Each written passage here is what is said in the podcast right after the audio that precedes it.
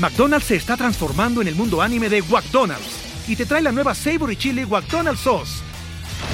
Los mejores sabores se unen en esta legendaria salsa para que tus 10-piece chicken wack papitas y Sprite se conviertan en un meal ultra poderoso.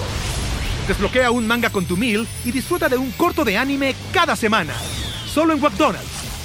ba baba go! En McDonald's participantes por tiempo limitado hasta agotar existencias.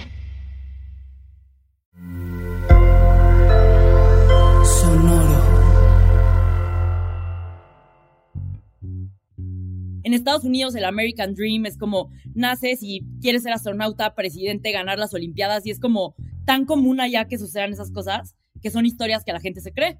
Y acá, en Latinoamérica, esas historias no son tan comunes, no se cuentan esas historias, entonces no se ven alcanzables, no, no, no podemos crear lo que ni siquiera podemos soñar y esas cosas ni siquiera las soñamos porque no existen en nuestra realidad, ¿no? Bienvenidos a Rockstars del Dinero, en donde estamos descubriendo que hacer dinero no es magia negra, hacer dinero es una ciencia. Hay una fórmula para crear y hacer crecer el dinero y en este programa la ponemos en práctica para convertirnos juntos en Rockstars del Dinero.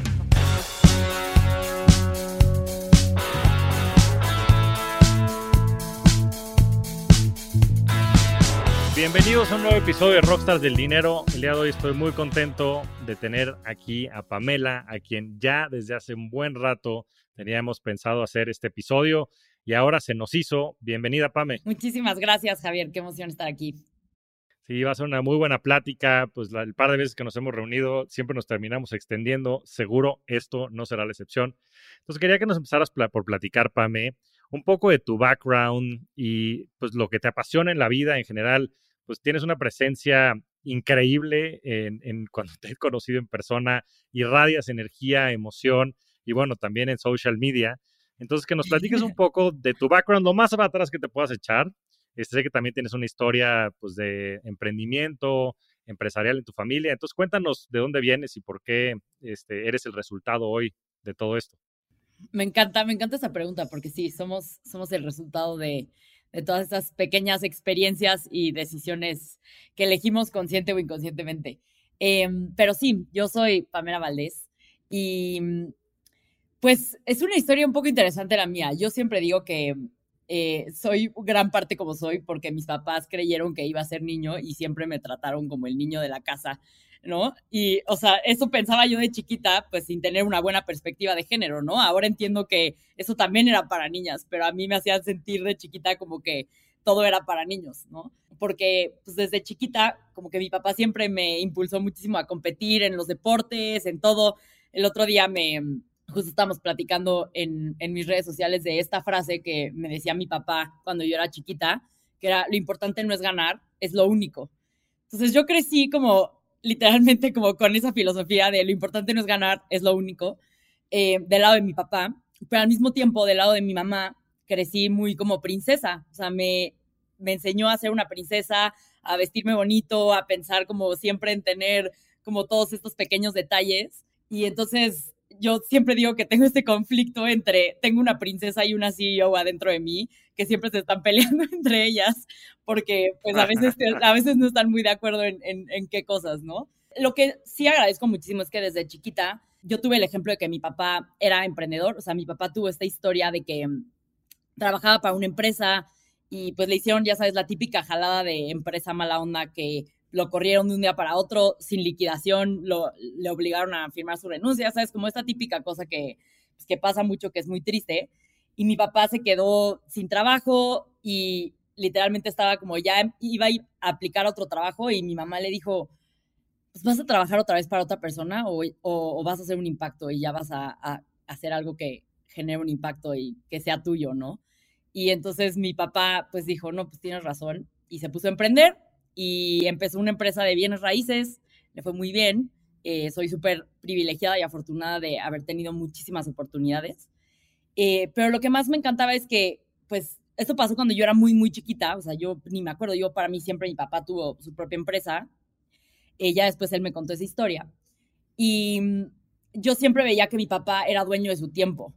Y eso para mí era como increíble, ¿no? O sea, yo tenía de que el Festival del Día del Padre o las, las mini olimpiadas en la escuela o el torneo de fútbol y mi papá siempre estaba ahí, siempre.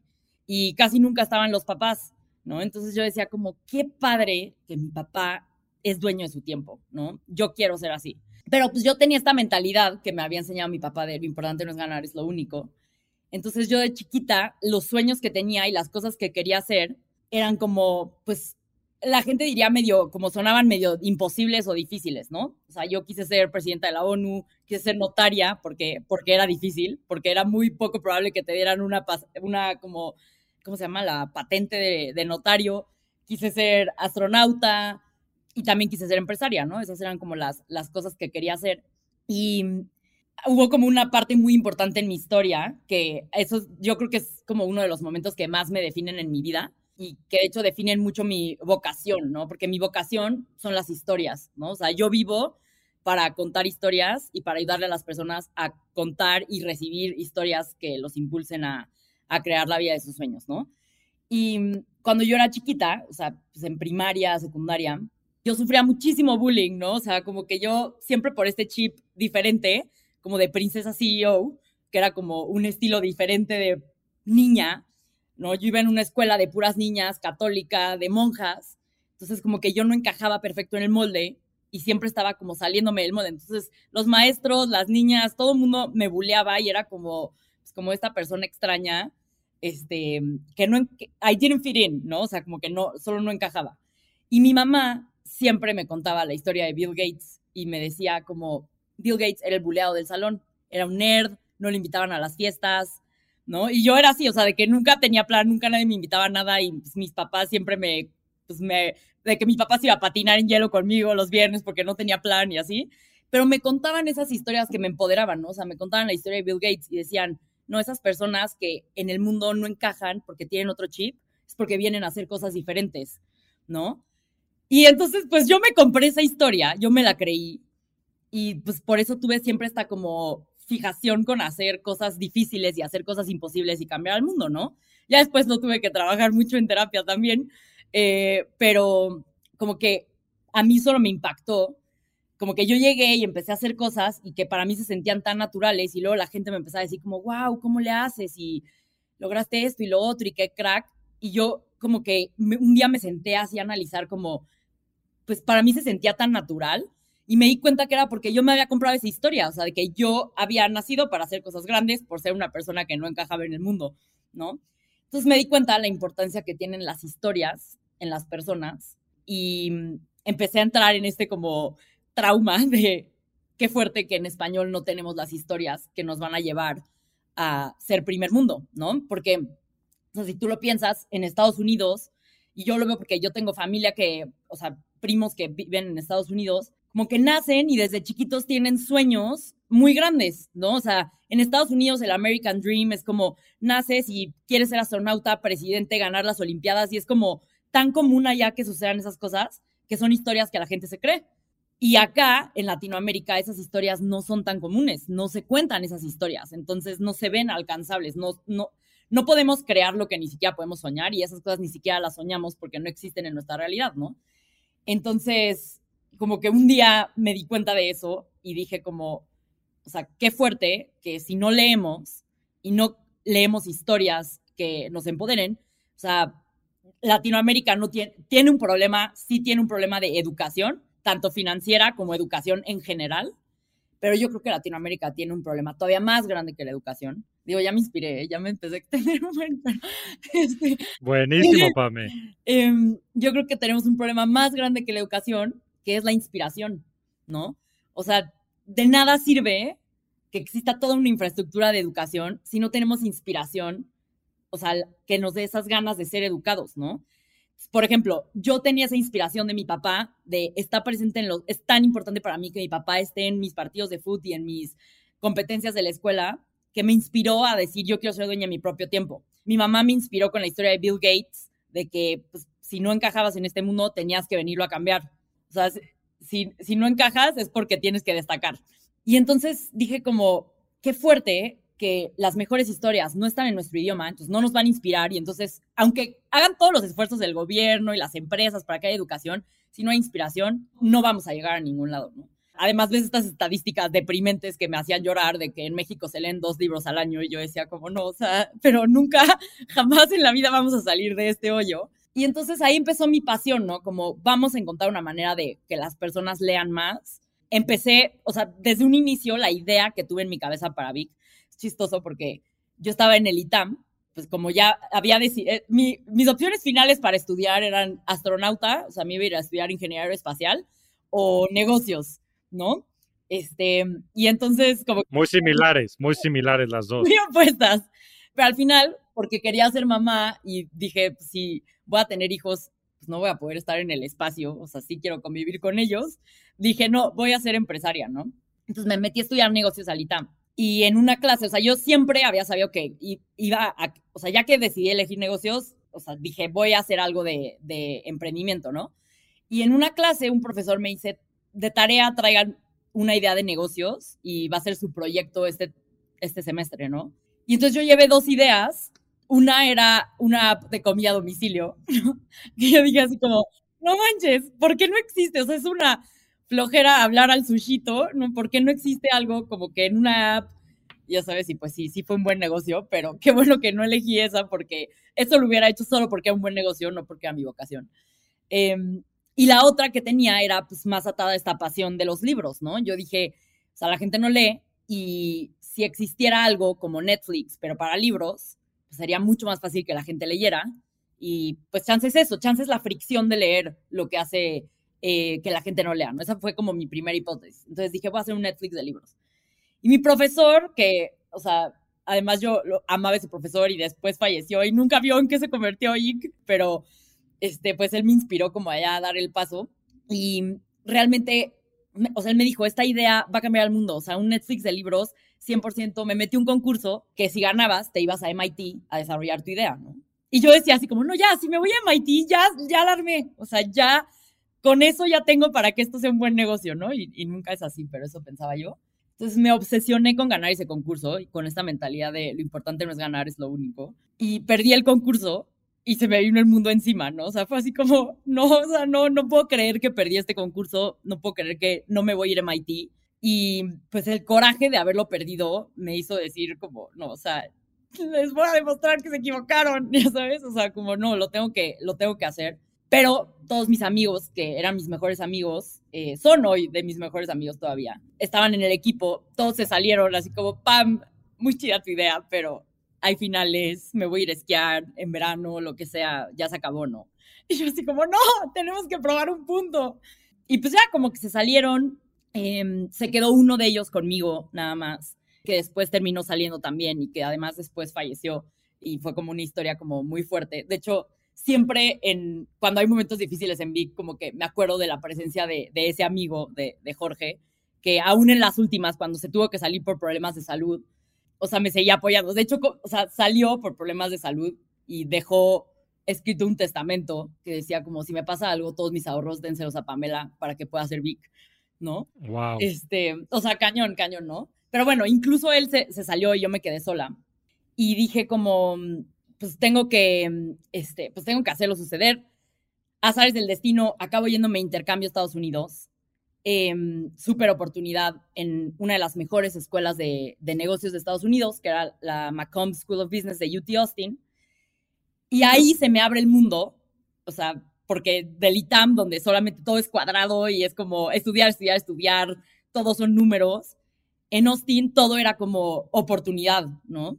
Y otra vez, como que las historias que te cuentan, ¿no? O sea, yo llegué ahí y me contaron historias de emprender y me contaron historias de hacer cosas más allá de sacar 10 en la escuela, y yo dije como, esto lo tengo que hacer. Tuve un profesor así que me cambió la vida, se llama Bob Metcalf, fue el, literal el dude que inventó el Ethernet, que después evolucionó al Wi-Fi, o sea, es una eminencia de la historia del Internet. Y pues él me contaba esas historias, ¿no? De que él hacía double dates con Steve Jobs, él estuvo como en el inicio del Internet, literalmente, y de lo exponencial. Y yo dije, no, o sea, esta idea que empezó como un proyecto de la escuela, lo tengo que convertir en un negocio y lo tengo que hacer grande, ¿no? Las cosas nunca salen como las planeas y la idea inicial de hacer un Netflix de libros, o sea, perdí el concurso y me dijeron que nunca iba a conseguir las licencias de las editoriales para poder hacer un Netflix de libros. Y no estaban en lo incorrecto, o sea, iba a ser, o sea, sí estaban en, lo incorrecto porque nunca le digas nunca a alguien como, como yo, pero, em, este, pero tenían razón que iba a ser muy difícil. Entonces la idea fue como evolucionando y pivoteando un poco, pero lo que yo creo que ha hecho que Vic funcione es que la misión y la vocación de contar historias y ayudar a la región con historias siempre se mantuvo, ¿no? Entonces, primero empezamos tratándolo de hacer una comunidad, medio red social, que la gente comentara libros, lo tratamos de vender libros online y así le hicimos mil pivots y mil intentos hasta que en el 2019 le pegamos con el audio, ¿no? O sea, yo me di cuenta que el día, cuando estaba ocupada por emprendedora, ¿no? Que ya estaba haciendo Vic y ya no tenía tiempo de ir a la escuela ni de tomar clases. Un día me dejan leer, me acuerdo perfecto, el, libro de The Design of Everyday Things eh, de Don Norman para una clase en UT y no tenía tiempo yo de leerlo. Entonces lo compré en audiolibro y en la bicicleta mientras iba a la escuela lo iba leyendo. Y ahí fue cuando yo dije, esto es el futuro, o sea, esto va a hacer que la gente lea. La gente en Latinoamérica pasa horas en el tráfico, tienen un chorro de tiempo muerto. Esto es lo que va a ser, esto es la solución, ya sabes, tuve así como mi aha moment de esto es, no hay nada de audiolibros en español, o sea, aquí está el problema, ¿no? ¿Realmente Winter is here para las startups? Lo cierto es que para sobrevivir al mercado actual necesitas una plataforma financiera global como Jeeves Obtén tarjetas corporativas ilimitadas con hasta 3% de cashback para tu equipo de trabajo. Controla todos tus gastos desde una sola plataforma y accede a capital de crecimiento y otro tipo de financiamiento con las mejores condiciones del mercado. Todo totalmente gratis. Regístrate en tryjeeves.com. Esto es t r y j w e s.com utilizando nuestro código de referidos Rockstars y en cuestión de días tendrás una línea de crédito con todas las herramientas para crecer y mantener tu empresa. Jeeves puede ayudarte de la misma forma en la que ha ayudado a empresas como Kavak, Justo, Bitso o La House.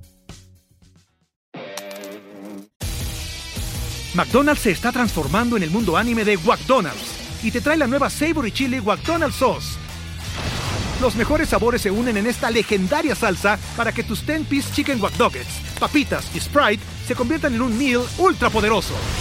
Desbloquea un manga con tu meal y disfruta de un corto de anime cada semana. Solo en McDonald's. baba ¡Go! En McDonald's participantes por tiempo limitado hasta agotar existencias. Y así, como que esa idea de audiolibros estuvo en mi cabeza desde muy, muy temprano.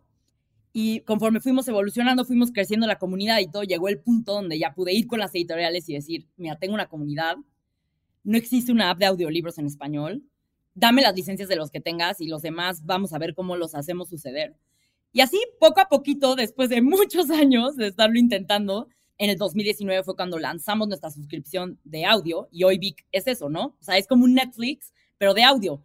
Y de hecho, ya no es solo un Netflix de audiolibros es un Netflix de audio historias, porque no creemos ni si, ya necesariamente ni siquiera que son los libros, o sea, son las historias lo que, lo que impulsa, ¿no? Y entonces, pues esta obsesión por la misión, como de realmente lograr poner esas historias en los oídos de las personas, siento que es lo que nos ha llevado a donde estamos, porque no nos detuvimos en la primera piedra ni en el la primera pared, o sea, fue como, siempre teníamos este end goal de la misión y a la fecha, ¿no? Cuando hay cualquier traba, es como cómo le damos la vuelta para llegar a la misión. O sea, no importa qué pase en medio y si tenemos que cambiar el producto 10 mil veces y el modelo de negocios, lo que sea, pero lo importante es esta visión y esta misión que tenemos, ¿no? Entonces, pues sí, hoy vi que es esa plataforma. Somos casi todos los días la app más descargada de libros en México.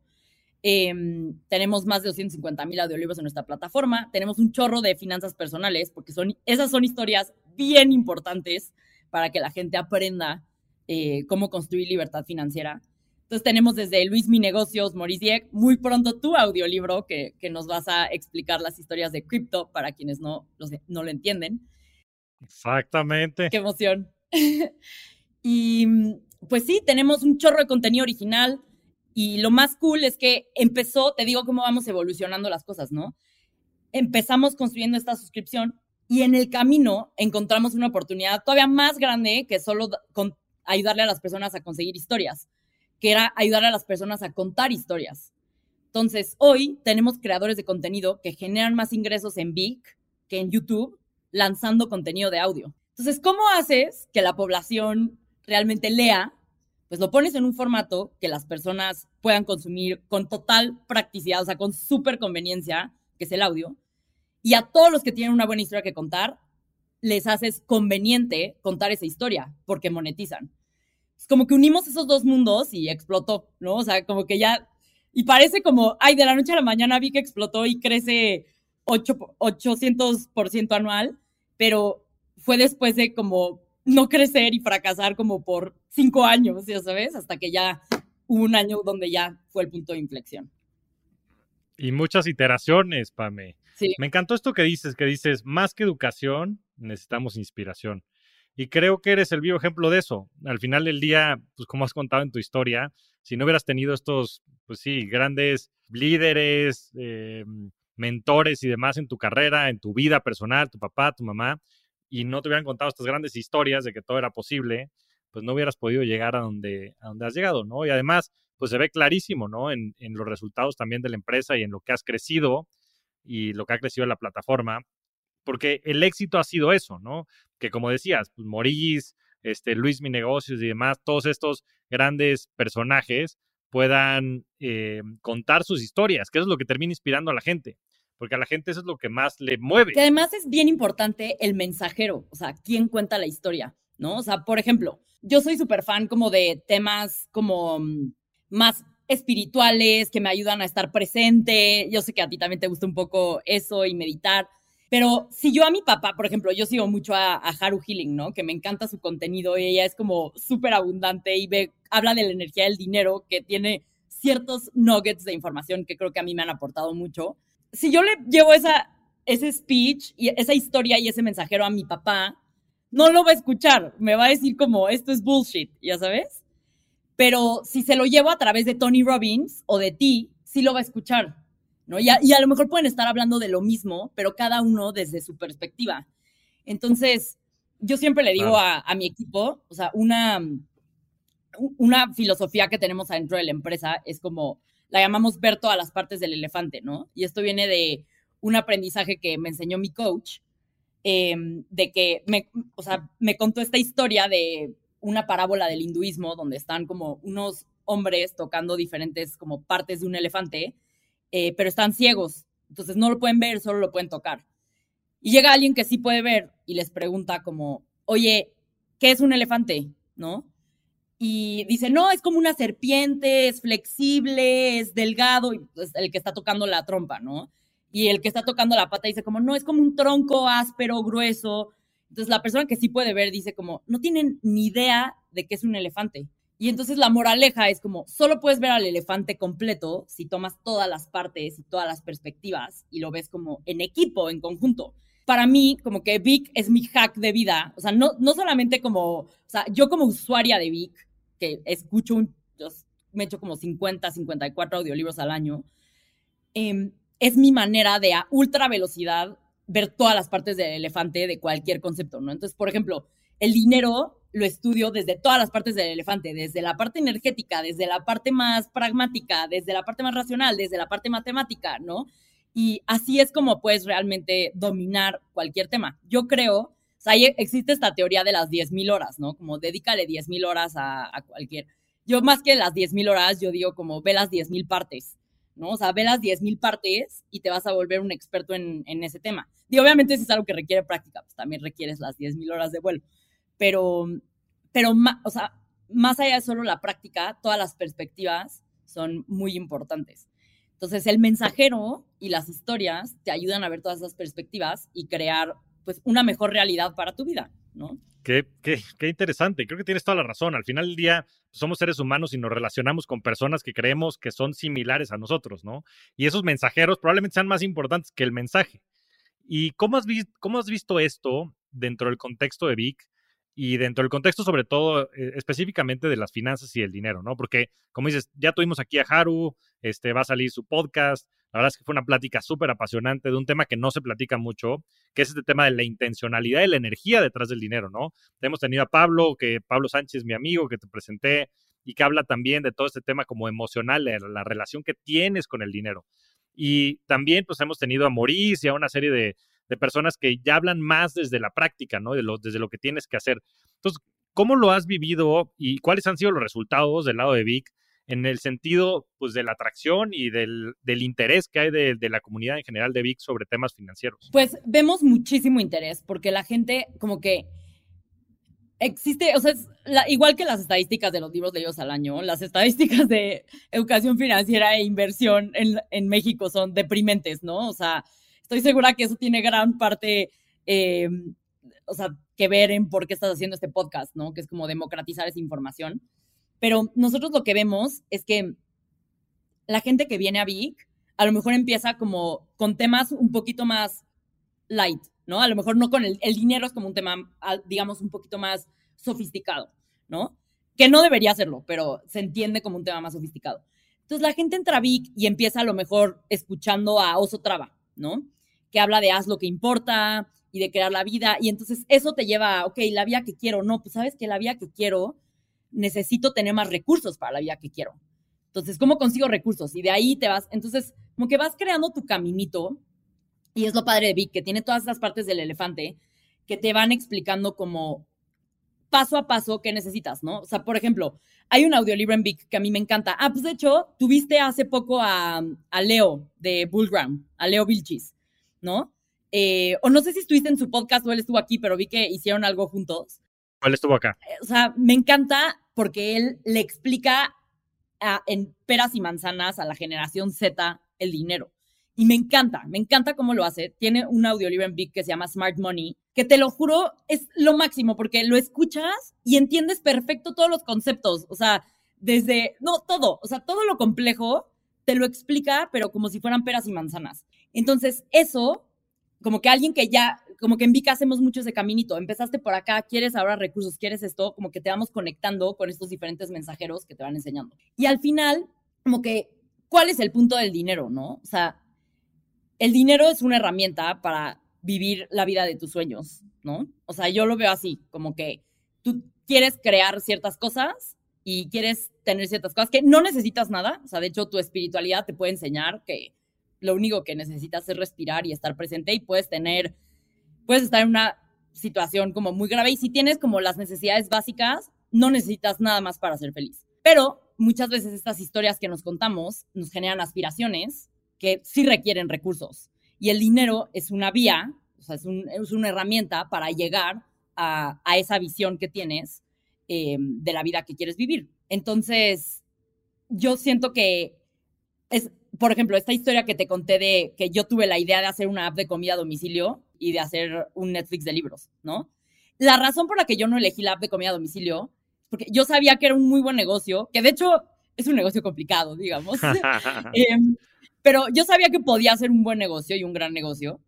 Em, pero no me apasionaba, como que no tenía yo un porqué profundo de hacer una app de comida a domicilio y hacer a la gente como más floja en su casa y, o sea, hacernos todo, o sea, como que no, no, no veía ahí como un porqué muy profundo, ¿no? Eh, ¿Qué digo? Simón y Sebastián, que hicieron Rappi, tienen un porqué mucho más profundo, que es como con la región y todo, que es súper respetable. Yo no encontré ese, ese motivo ahí, ¿no? Pero en el lado de las historias sí. Entonces, ¿qué pasa? Yo tengo esta hipótesis. El dinero, si tú lo ves como una necesidad, pues es mucho más, como que te huye, ¿sabes? Y no es como que el dinero te huye, pero o sea, como que cuando tú es como, ay, necesito dinero y todo el tiempo te estás quejando de que no tienes dinero y todo el tiempo ves el dinero como una traba, pues es más difícil que el dinero, como que las oportunidades para generar dinero las veas, ¿no? O sea, como que no es magia, no es como, ay, el dinero y voy a tener un billete de tanto en mi cartera y mágicamente va a venir a mí. Hay quien sí cree que es más mágico y chance, o sea, esa parte del elefante tiene algo de relevante. Yo no creo que es magia, yo creo que es... Es intención. Es intención, pero de hecho tiene un backup científico. O sea, así es como yo se lo explico a, las personas que, son bien escépticas de estas cosas, ¿no? O sea, el cerebro tiene una cosa que se llama el sistema de activación reticular, literalmente, ¿no? Y ese sistema es, está encargado de, digo, no soy neuros, persona de, eh, neurológica ni neuroscience y no, no tengo tanto expertise para hablar de esto, pero lo que yo entiendo a grandes rasgos que tenemos el sistema de activación reticular, que se encarga de buscar cosas en automático o de hacer cosas en automático, ¿no? Por eso tú ya puedes como, si quieres salir a comprar unas papas, no tienes como que pensarlo diez mil veces, o sea, como que fluye, en automático caminas y las cosas suceden, ¿no? Y vas por las papas. Algo que, pasa con el sistema de activación reticular es que lo puedes entrenar a que busque cosas que te van a aportar. Entonces, por ejemplo, otra manera de explicarlo es, eh, como lo explica una chava que soy súper fan de su contenido, que se llama Mari Carmen Obregón, que te dice, ¿cuándo fue la última vez que viste una mariposa amarilla? ¿No? Y pues la mayoría de las personas te dirían como, ¿qué? ¿Una mariposa amarilla? Ni o sea, no sé si nunca en la vida he visto una mariposa amarilla, ¿no? Em, y esta chava, Mari Carmen, te dice, yo veo mariposas amarillas todos los días porque las estoy buscando, porque entrené a mi sistema de activación reticular a buscarlas, ¿no?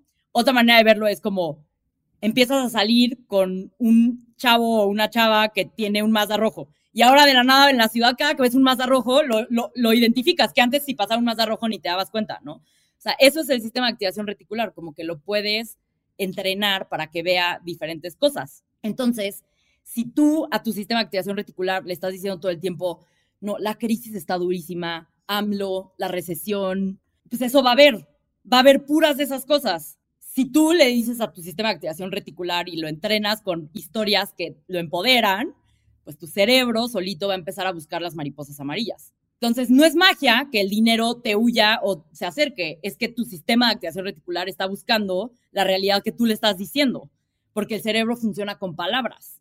Entonces, con palabras tú lo entrenas a buscar lo que quiere encontrar, ¿no? Eso fue lo que yo aprendí, por ejemplo, de Haru, ¿no? Que puedes hacerle, hacer preguntas. O sea, el sistema de activación reticular siento que funciona muy bien con preguntas. Yo tengo una técnica que uso todas las mañanas que se llama preguntas liberadoras, que son preguntas que me ayudan a ver posibilidades en vez de a ver cosas negativas, ¿no?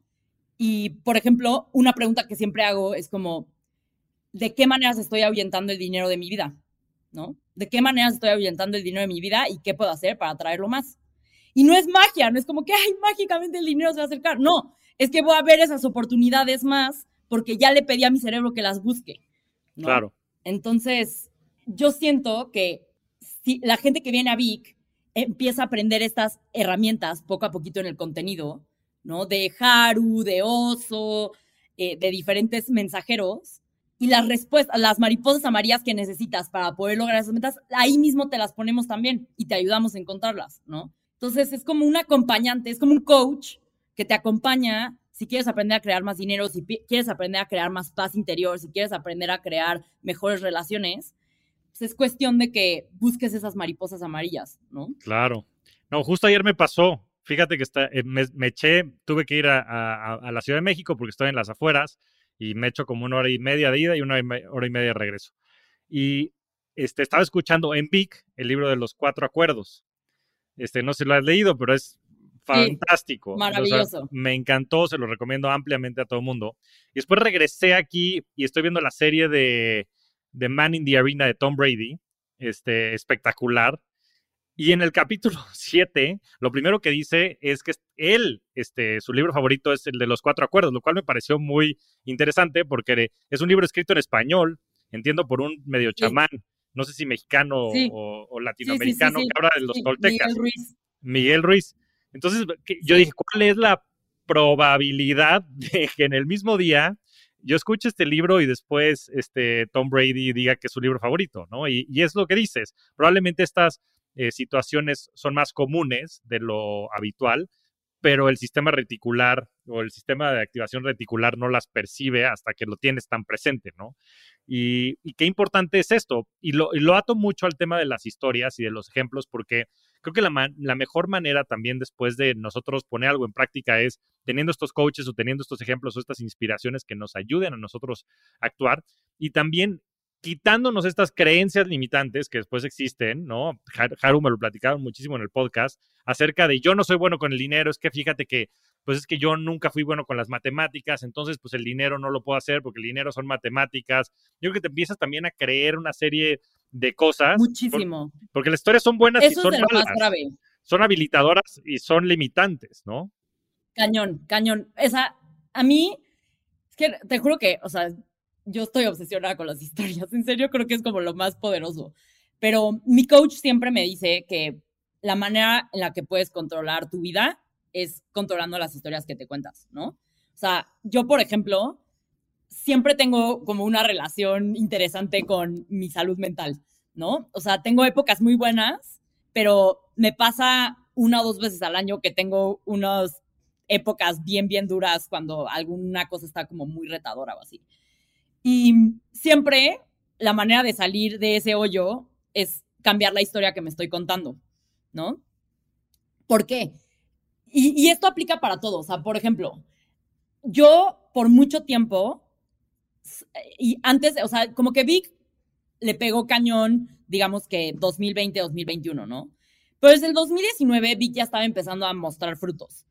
Pero yo me contaba una historia, o sea, una historia que yo tenía en mi cabeza era el miedo a perder el dinero de Vic, ¿no? O sea, como que mis papás me contaban mucho esto como de cuida el dinero que levantaste, cuídalo, te costó muchísimo trabajo. A mí me dijeron, cuando em, levanté la primera ronda de Vic, que esto es una historia que he contado antes, me dijeron 100 veces que no, los inversionistas, ¿no? Entonces, para mí era así como depresión total fundraising. Yo tenía un trauma con fundraising porque me había costado muchísimo trabajo y te lo juro que cada ronda que voy a levantar, ese trauma sigue en, ya cada vez en menor grado, pero sigue ahí. O sea, siempre tengo un miedo al fracaso porque fue tan traumante la primera experiencia de levantar capital. Entonces, como que mis papás me decían, no, cuida el dinero. Y yo también decía, como, no, no, no, no podemos quemar más de X dinero. Y operar tu empresa como con esa perspectiva en una startup donde lo que tienes que hacer es arriesgar, no era, no creaba más para Vic, ¿sabes? O sea, como que no, limitaba a Vic y no le permitía crecer más.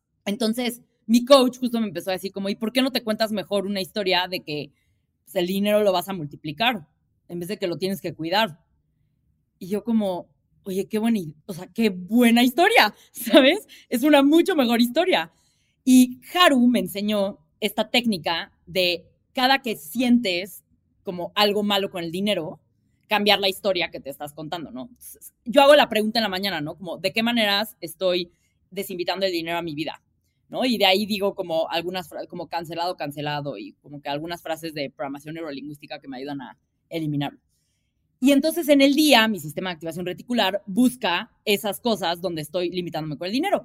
Y me pasan, por ejemplo, cuando Steph de mi equipo me dice, Pam, necesito que hagas una transferencia para pagar la nómina, ¿no? Antes me dolía el estómago cuando tenía que hacer esa transferencia para pagar la nómina me dolía el estómago, literalmente era como, ¡oh! como menos dinero en la cuenta, ¿no? Y lo que hice fue empezarme como a cambiar la historia y decir como, este dinero de la nómina lo estoy invirtiendo en personas que van a multiplicar el valor en Vic. Y este, o sea, hacía la transferencia y neta, así me obligaba, así sonreía y me autoterapeaba en mi cabeza y decía, este dinero me va a regresar por 10. ¿Qué tengo que hacer para que este dinero me regrese por 10? Y entonces mi cerebro empezaba a buscar cómo eficientar la empresa para que el dinero regrese por 10, en vez de estarse preocupando por perder el dinero. Entonces, son esos como hacks de mentalidad que puedes hacer para que, o sea, y yo le recomiendo a todas las personas que investiguen, o sea, siempre que te sientes incómodo con algo, ¿qué historia te estás contando, no? Entonces, yo, literal, ese era, yo me di cuenta que cuando me dolía el estómago que pagaba la nómina, era porque tenía esa historia de es difícil conseguir el dinero y no sé si lo puedo volver a hacer. Y entonces esa historia cero le aportaba a Vic, lo limitaba, ¿no? Entonces cambié la historia. Muchas veces hay otras historias, por ejemplo, hay gente que cree que el dinero es malo, o sea, como que ven a la gente que tiene dinero como con arrogancia, como, ¿sabes? O sea, por ejemplo, yo sigo a este Diego Dreyfus, Sí. Que él como que, no sé si lo has visto, como que su, perspectiva es, bien interesante, ¿no? Sí, sí, sí. Es bien controversial y él es todo como como que vive esta vida como de para dar envidia, ¿no? Que no lo hace por eso, pero luego te pone el, soy un espejo, ¿te está dando envidia? ¿Por qué te está dando envidia? ¿Qué tienes tú adentro que te está dando envidia? Y es verdad, ¿no? Entonces, cada que ves a alguien que tiene algo que tú no tienes, que tiene la bolsa Dior que tú no, quieres, tú no tienes, que se compró el departamento que tú no tienes, que tiene el coche que tú no tienes, en vez de criticar, ponte a preguntarte qué historias te estás contando en tu cabeza que te están limitando a que tú no tengas eso y cámbialas. O sea, no gastes tus energías envidiando ni perjudicando a los demás. Cámbiate las historias que tú solito te estás contando que no te están permitiendo tener eso. La envidia, literalmente, es que tú crees que no puedes tener eso. Entonces, ¿por qué tienes esa historia? O sea, en vez de que te alegres por los demás, estás envidiando porque crees que tú no lo puedes tener. ¿Por qué? ¿No? O sea, ¿por qué tú crees que no lo puedes tener? ¿Qué historia te estás contando? ¿Estás creyendo que el dinero es malo y que es arrogante? O sea, ¿estás pensando que si tienes dinero vas a ser arrogante y nefasto y ves a Diego Dreyfus como un arrogante nefasto? Pues no, porque entonces nunca vas a tener dinero porque tú solito te estás autosaboteando, ¿no? Entonces, qué importante es, o sea, identificar esos momentos donde te sientas incómodo con el dinero, qué historias te estás contando. Ahora, eso no es lo único. Si no entiendes la otra parte de cómo funciona el dinero y cuáles son las reglas del dinero, tampoco la vas a armar. Por eso es importante tener las dos partes del elefante. O sea, porque si solo dices, ay, sí, vamos a gastar y vamos a ser abundantes, pues no, te vas a, o te vas a acabar el dinero. O sea, como que tienes que tener las dos partes. ¿no? La parte de contarte buenas historias del dinero y la parte de aprender. el dinero es un juego. Esto es lo que dice Leo, que me encanta en, el audiolibro de Smart Money, que dice, el dinero es un juego, pero tú también puedes aprender las reglas. Creo que quotea a alguien que dice eso, no sé si él lo dice o, si es Tony Robbins el que lo dice, pero lo escuché en su audiolibro de Smart Money, ¿no? Dice, el dinero es un juego y tú puedes aprender las reglas para ganarlo, ¿no? O sea, es como cualquier deporte, como cualquier cosa. Sí, y yo creo que empieza por justo lo que decías, ¿no? Por tener esta, pues, no sé si llamarla inspiración, pero una vez que crees que es posible, entonces es probable. Porque si desde el principio piensas que no es posible, pues ya mejor este, eh, pues, ni, ni sigamos hablando, ¿no? Y después yo creo que viene la segunda parte, que es todo lo que estás platicando, que es la parte práctica, en donde sí, pues tienes que aprender ciertas técnicas y todo, ¿no? Y tienes que, digo, yo creo que toda la raíz de esto es la curiosidad que creo que es lo que está habilitando muchísimo Vic, ¿no? En ese sentido, hablar de cosas este, conceptuales, ¿no? Y de estas historias que pueden ayudar a cambiar estas creencias que tenemos en la cabeza que no nos permiten hacer ciertas cosas y, y, yo creo que cumplir o desarrollar todo nuestro potencial. Y después ya la parte más técnica y práctica de cómo lograrlo una vez que crees que eso es posible. Sí, sí, es que como que... Y luego muchas veces te estás también tú solito contando historias que ni siquiera te permiten tener esa curiosidad, ¿sabes? O sea, que eso es bien grave, como que tú solito dices, como esas cosas no son para mí, ¿no? Pues no, o sea, ¿por qué no? O sea, yo, una herramienta que aprendí de Haru, justo es el, toda afirmación convertirla en una pregunta, ¿no? O sea, porque cuando tú estás, mucha gente hace esto de las afirmaciones de la mañana, ¿no? Como de, yo soy abundante, yo soy tal, ¿no? Que a mí no me gustan, y no me gustan porque las afirmaciones limitan. En cambio, las preguntas entrenan al sistema de activación reticular a buscar respuestas. Entonces, Haru me enseñó a como, siempre que hay algo que te está limitando, ponle un signo de interrogación, ¿no? O sea, en vez de decir como, esto va a valer madres, no vamos a crecer, esto va a valer madres, no vamos a crecer, ya sabes, como que ponle el signo de interrogación al final y, y, vas a ver que se abre otra energía, como que puedes empezar a ver esas mariposas amarillas que no estabas viendo. Entonces, en general, el vivir en la pregunta es algo que te puede ayudar mucho porque te pone a tu cerebro a buscar respuestas.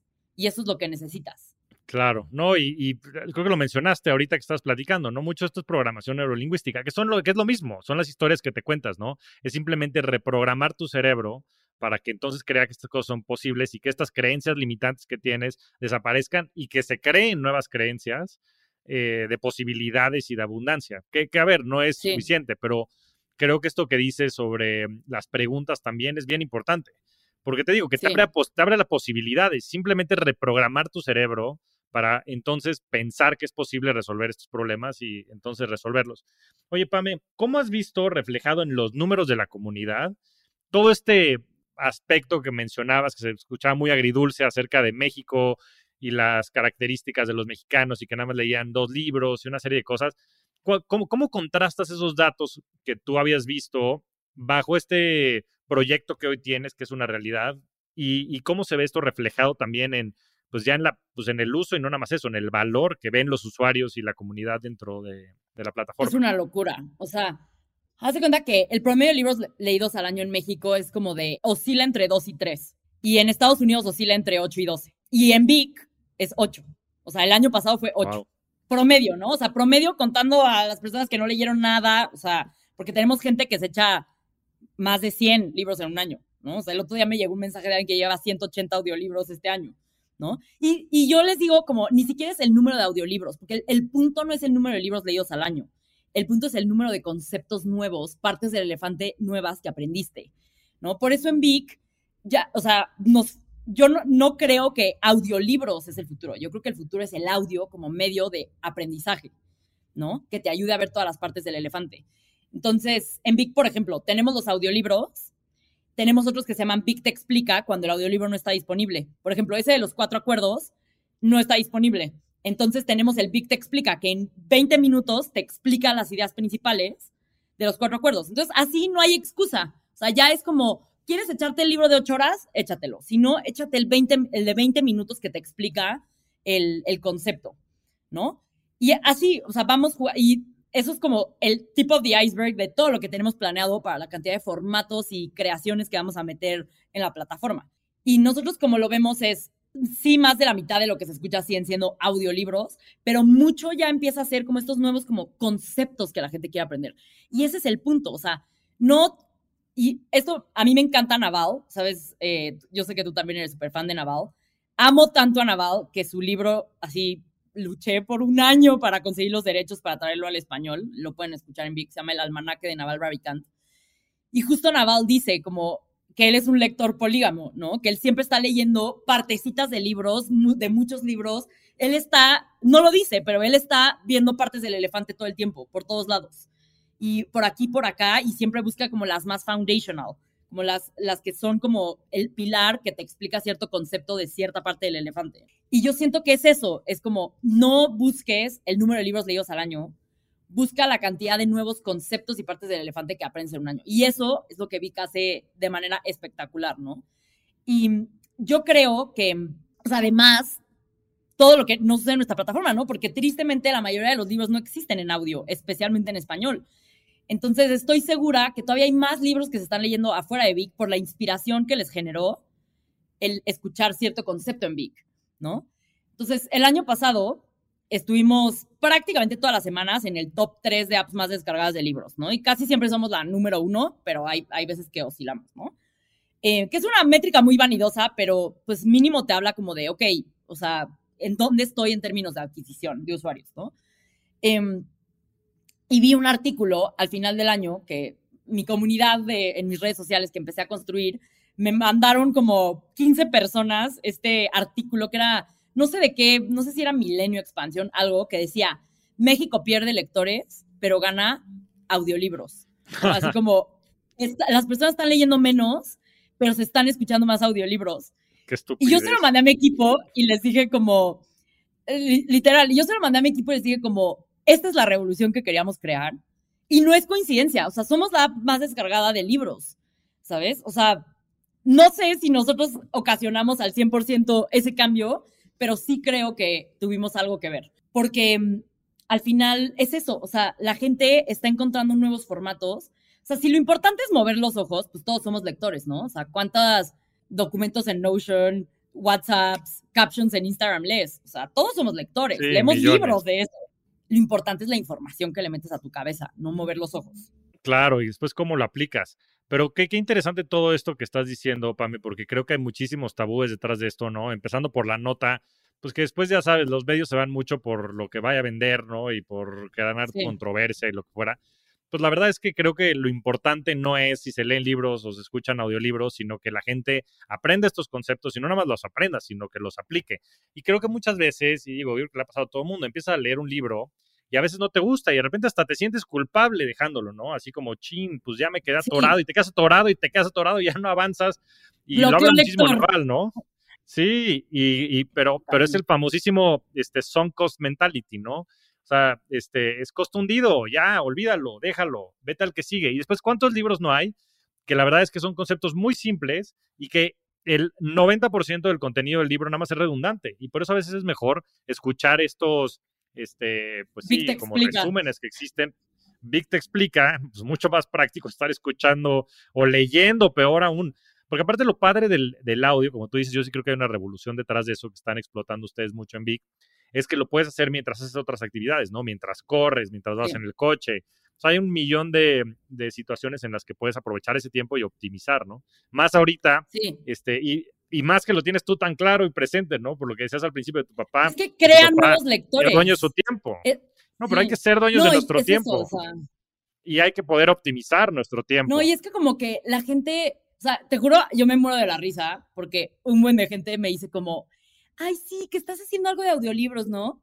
Es que yo soy de papel, yo soy de... Y yo me muero de la risa porque el 100% de las personas que me han dicho eso se convierten después, ya sabes, o sea, se, se acaban convirtiendo al audio. Pero yo me muero la risa porque siempre que me dicen, que alguien me dice eso, yo es como, you'll see, ya sabes, ya vas a ver, ya vas a ver. Pero, o sea, tenemos, yo no sé, cientos de testimonios de personas en Vic que literal dicen, es que yo entré a Vic escéptico o escéptica de que yo soy de papel, yo no me puedo concentrar con el audio, yo, y cuando se dan cuenta que en una semana leen lo que antes les tardaba un año, o sea, es tanta mejoría que les revoluciona la cabeza y os empieza a suceder mucho como la perspectiva que tú tienes, la que Oso tiene, la que yo tengo, que es, sí, a lo mejor y no puedes subrayar que ya eventual, ya vamos a habilitar esa función, estamos desarrollando algo para que puedas bookmarkear y subrayar en audio, este, que va a estar bien, bien chido, pero todavía falta. Em, pero bueno, a lo mejor no puedes subrayar y no puedes hacer notas y en el audio porque estás manejando y estás haciendo otras cosas. Pero ¿qué prefieres? ¿Retener el 100% de seis libros al año o retener el 70% de 50? ¿No? O sea, y cuando entiendes esta perspectiva de la importancia de las partes del elefante, es obvio, o sea, es, claro. es tonto pensar que eres de papel, o sea, vas a estar limitado toda la vida. Naval dice esto mucho, ¿no? Como es injusto poner a alguien que lee a discutir con alguien que no lee. O sea, dice, eso, sí es una abominación, porque es imposible que esas dos personas puedan estar en un even playing field, o sea, en un terreno parejo para discutir, porque una persona que lee tiene una mente mucho más capacitada. Entonces, ¿tú qué prefieres? ¿No? Como ser de papel y, y leer tres partes, cuatro partes del elefante al año, o pues olvídate de esa historia que te está limitando y ponte a generar más conocimiento en tu cabeza. Son no, y no, tiene que ser puede ser videos, puede ser, o sea, lo que sea, pero el audio es muy conveniente. El audio es muy conveniente y como tú bien dices, mira, hay cosas que sí son reales, ¿no? Este, hay gente que es más auditiva, hay gente que es más visual, sin duda, pero todas estas son creencias limitantes, porque no se trata de uno o del otro, son espectros. Y como tú dices, yo lo pondría hasta más extremo, porque hoy que estamos este, con tantas actividades y con tanta demanda y de atención y demás, la verdad es que el que poder hacer dos actividades, yo creo que haría que una persona que lee dos libros al año pueda escuchar probablemente 20. O sea, el espectro es tan grande que la verdad es que es hasta, como dices, yo creo que es estúpido tener una conversación de que la gente es de uno o de otro. Es simplemente ver cuál es el costo de oportunidad. La magia de, del audio es que crea nuevos lectores. O sea, y, eso es la oportunidad de negocio de Vic. O sea, si yo estuviera sirviendo a los que leen, ya me hubiera, o sea, ya hubiera Era lo que, me, lo que hacíamos antes y por eso pivoteamos, ¿no? Y cuando empezamos a crear nuevos lectores, o sea, es como, y, y esas son, si te pones a pensar en las ideas que han revolucionado el mundo, son las que expanden el mercado, si te fijas. O sea, Rappi llegó y gente que no pedía comida a domicilio, ahora pide comida a domicilio. Uber llegó y gente que no se subía a un taxi, o sea, los Ubers ya son taxis prácticamente, o sea, es igual y seguro que subirte un taxi. Pero gente que no se subía a un taxi, ahora ya se sube a, taxis gracias a Uber, ¿no? Y eso es algo que a mí me explicó Sam Altman, que fue, es el, fue el presidente de YC, que fue mi partner en YC cuando yo hice Y Combinator Sam me dijo, como, sabes que tienes algo cuando lo que estás haciendo es 10 veces mejor.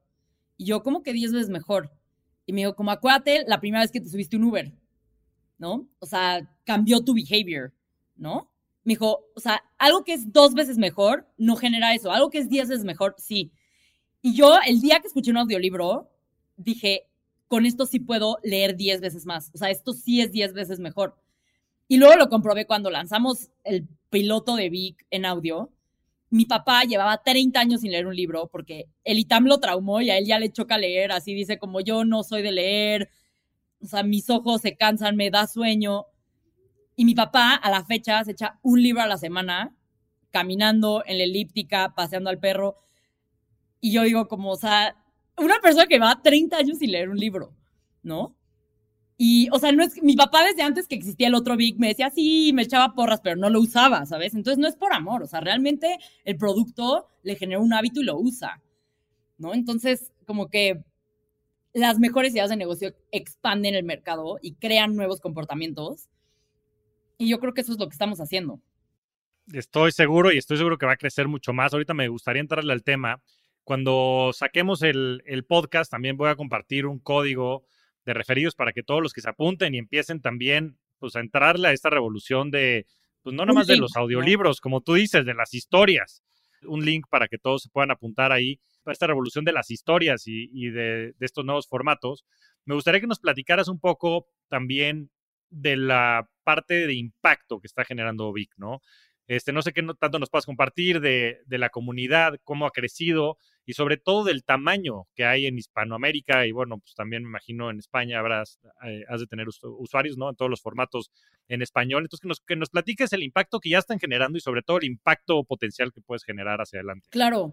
Em, pues mira, no compartimos como números muy específicos de usuarios y así, pero más que, o sea, en términos de números, pues sí, ¿no? O sea, Vic tiene, o sea, decenas de miles y está creciendo 15, 20% mensual. Entonces, eso, o sea, empezamos en cientos, pasamos a miles, decenas de miles, estamos por llegar a cientos de miles y así vamos a seguir creciendo y creciendo y creciendo porque es lo que buscamos en, términos de personas que escuchan eh, todos los días, ¿no?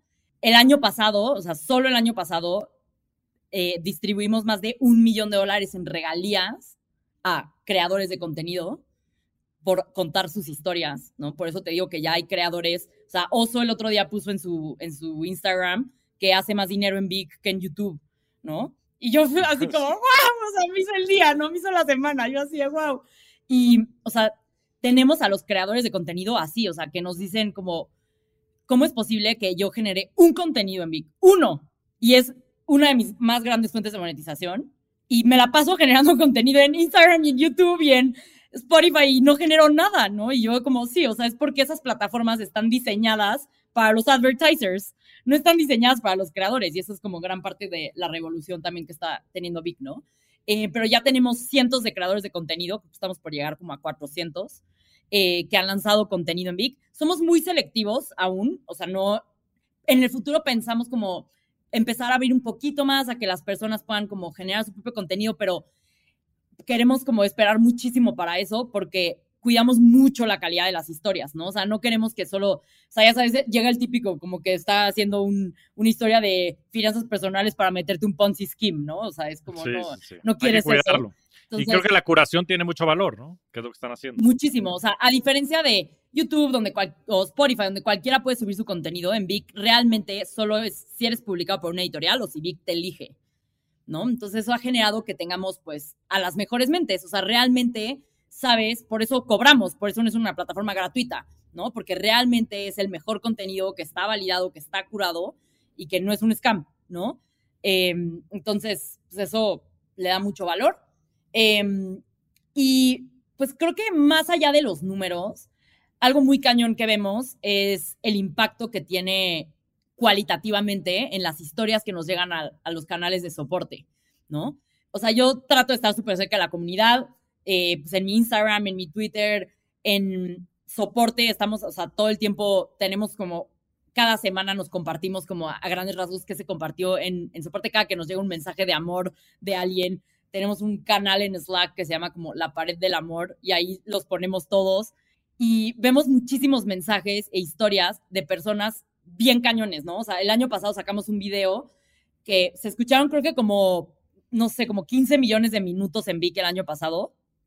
Más allá de los números, algo bien interesante es como lo cualitativo que, que percibimos, ¿no? Y sobre todo en las etapas tempranas, luego la gente se obsesiona con los números y los números no es lo único importante, o sea, el, el, feedback cualitativo es muy importante en las etapas tempranas, de hecho yo diría que a veces hasta más que los números.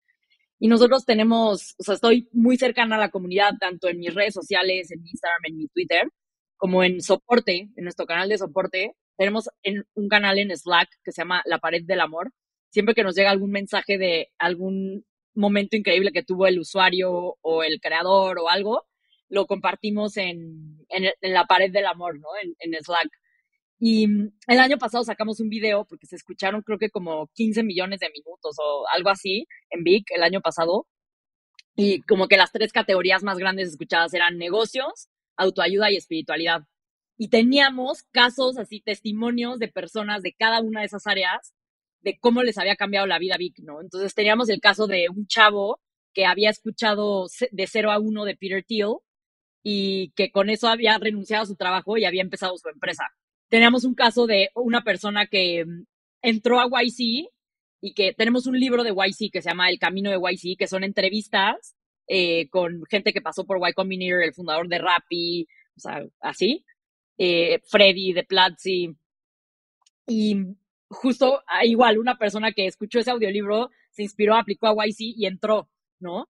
Y así teníamos también en espiritualidad, ya sabes, de que una mamá que tenía depresión postparto y empezó a escuchar eh, contenido de espiritualidad y de cómo mantener su paz mental y de pues controlar la ansiedad y que regresó a poder estar como entera y poder ser una súper buena mamá, ¿no?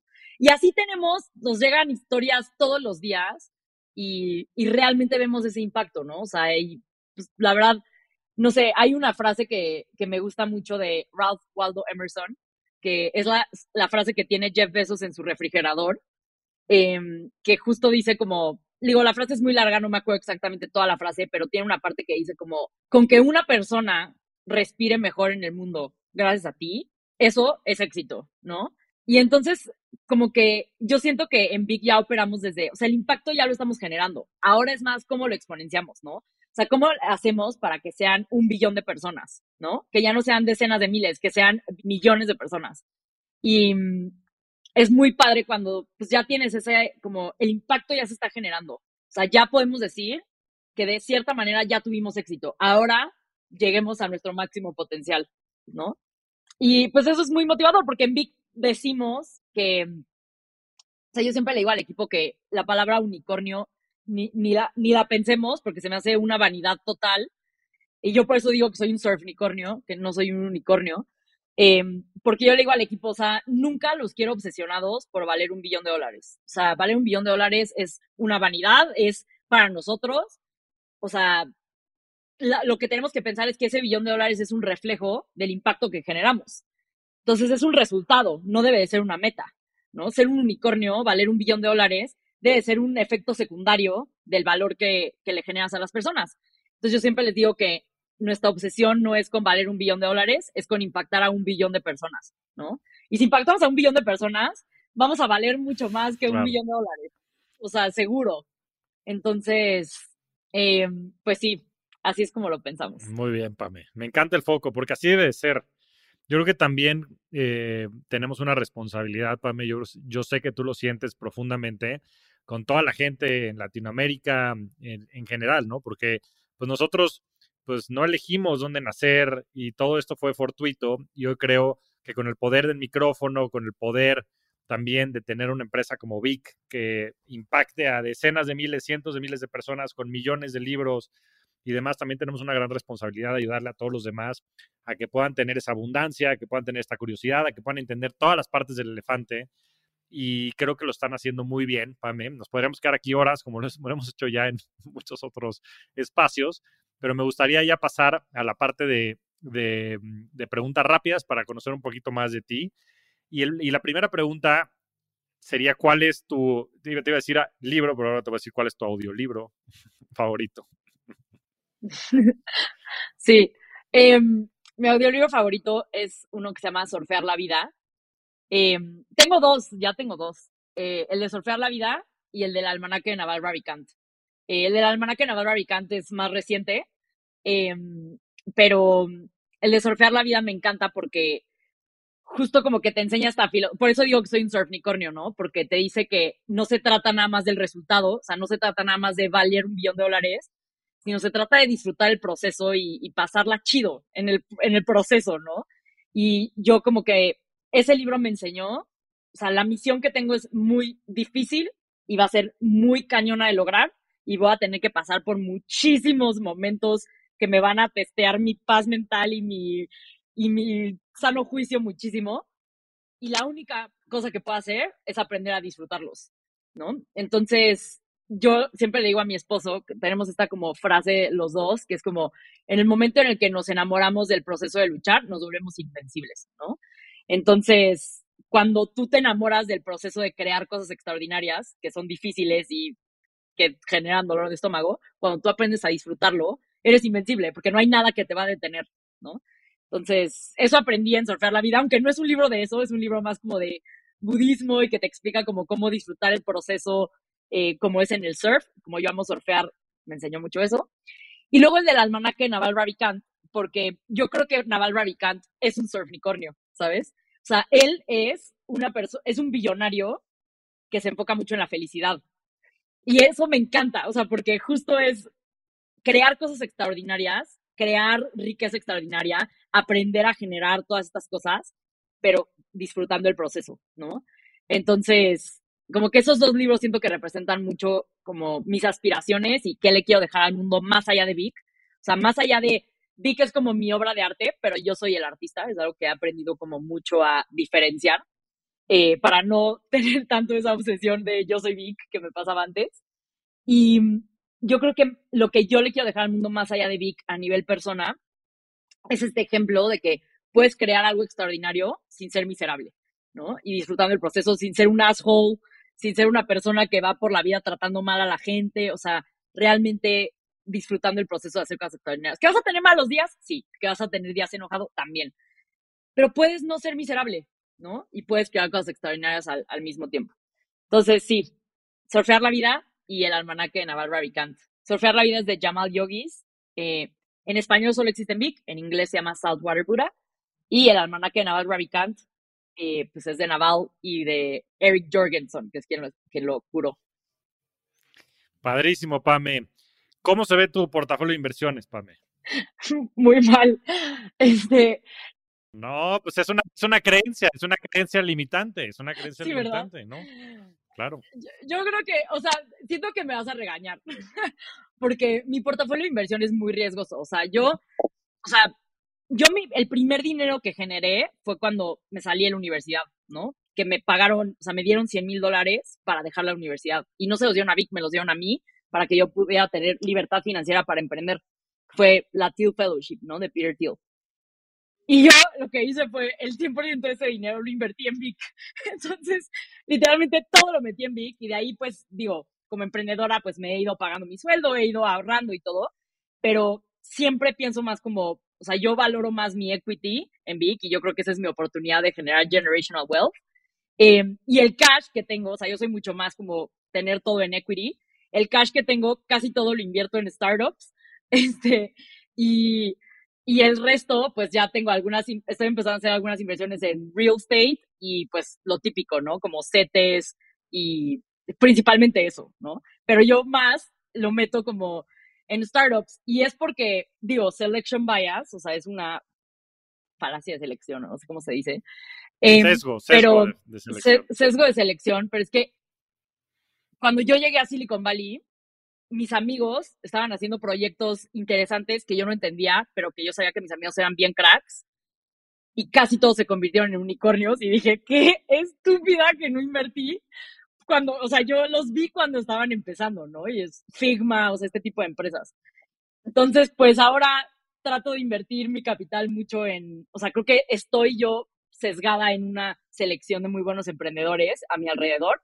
Entonces trato de invertir mucho en ellos eh, y en ellas y mm, un poco en CETES y el resto en Vic, literalmente. No, pues al, contrario, al contrario, Pame, yo creo que vas a terminar siendo una de the greatest investors ever. A ver, yo creo que lo mejor que puedes invertir es en ti y en el equity, y seguramente además esos 100 mil dólares que invertiste en su momento valen órdenes de magnitud y seguramente si inviertes en gente que tiene mucho talento, seguramente tu retorno sobre inversión va a ser muy, muy grande. Y por otro lado, también tienes 28 años, tienes toda la vida por delante, entonces creo que asumir ah, Es el momento de arriesgar, exacto. Es el momento de Ahora, ya, o sea, me casé hace poco y pues ya estoy como empezando a formalizar la vida adulta, digamos. Em, entonces, sí, ya, por ejemplo, este año estoy a punto de hacer mi primera inversión en bienes raíces para ya tener algo un poco más estable em, y armando un poco más un portafolio que ya no sea tan diversificado. ¿no? Este, pero sí, sí. Yo, yo creo que las circunstancias de cada quien son muy distintas y qué bueno que no tenga, más bien cambia esa creencia limitante de que es muy agresivo, es una, a ver, es, lo que te corresponde dado tu perfil de riesgo, tu horizonte de inversión y tus necesidades en, en la vida, ¿no? Entonces, yo creo que todo es subjetivo y también son espectros. Y la última pregunta, Pame, a ver, esta va a estar buena. ¿Cuál ha sido tu mejor inversión? Y esto lo digo en el aspecto más amplio de la palabra. ¿Cuál ha sido mi mejor inversión? Mi mejor inversión fue ir a, ir a Silicon Valley. Ok. Esa fue mi mejor inversión. O sea, hacer Y Son tres cosas muy específicas. Bueno, dos. Dos cosas muy específicas son las, las que he visto el retorno de inversión más alto. Uno, hacer Y Combinator, ¿no? O sea, esos. Estuve yo dos años intentando entrar a YC y que tener una obsesión y fracasó tras fracaso y nos rechazaron tres veces hasta que a la cuarta entramos. Entonces fue una gran inversión de tiempo y pues luego le di el 7% de mi empresa YC, que pues es una inversión, ¿no? Al final. Em, y sigo viendo el retorno de inversión de haber hecho Y Combinator de verdad que todos los días. O sea, mínimo todas las semanas tengo algo de valor de esa comunidad. Entonces, súper, o sea, ese es número uno. Y número dos, em, es más como conceptual, pero empecé a construir muchas relaciones en, en Silicon Valley con personas que tienen partes del elefante que yo desconozco y que son mucho más avanzados que yo en esas partes del elefante, ¿no? Entonces, invertí, por ejemplo, en un programa que se llama Reforge, em, que es menos selectivo que YC, pero tienes que aplicar y te enseña como las mejores mentes de growth te enseñan cómo construir crecimiento en tu empresa. Eso fue una súper inversión. Eh, pero yo no nada más me quedé en, en, pagué el curso, hice el curso, sino que me volví amiga de los instructores y voy a Silicon Valley y, o sea, uno de ellos ahora se sienta en el consejo de administración de Vic. Em, y, o sea, solo realmente me volví como muy buena construyendo relaciones con, por ejemplo, el Senior Vice President de Disney Plus de producto, ¿no? El ex Head of Growth de Pinterest, o sea, ese tipo de personas que realmente tenían una parte del elefante que yo sabía que necesitaba y que no tenía y le invertí un chorro de tiempo y esfuerzo a, esas relaciones y han dado muchos frutos. Buenísimo, Pame. Gran manera de cerrar el podcast. La verdad me quedo con muchísimo. Este, creo que resumes muy bien en esta parte el tema fundamental de las historias y de las creencias, que al final del día es en lo que te conviertes. Eres una rockstar del dinero, del dinero, querida Pame. Me da mucho gusto por fin tenerte por acá y también por fin en unas semanas, meses, tener el audiolibro disponible, disponible en Vic, este, que estaremos hablando de cripto. Y la verdad me quedo con muchísimo, creo que la audiencia va a disfrutar muchísimo de este podcast y te agradezco mucho el tiempo. Muchísimas gracias. Muchas gracias a todos. Nos vemos semana a semana en este espacio para convertirnos juntos en rockstars del dinero. Yo soy Javier Martínez Morodo. Búscame en redes sociales como arroba Javier MTZ Morodo y suscríbete a Rockstars del Dinero en Spotify, Apple Podcast, donde sea que escuches tus programas. Agradecimientos especiales a todo el equipo de producción. Rockstars del Dinero es una producción de Sonoro. Sonoro. Tax day is coming. Oh, no. But if you sign up for Robinhood Gold's IRA with a 3% match, you can get up to $195 for the 2023 tax year. Oh, yeah. Sign up at Robinhood.com slash boost by tax day to get the biggest contribution match on the market. Subscription fees apply. Investing involves risk. 3% match requires gold for one year from first match. Must keep IRA for five years. Robinhood Financial LLC member SIPC.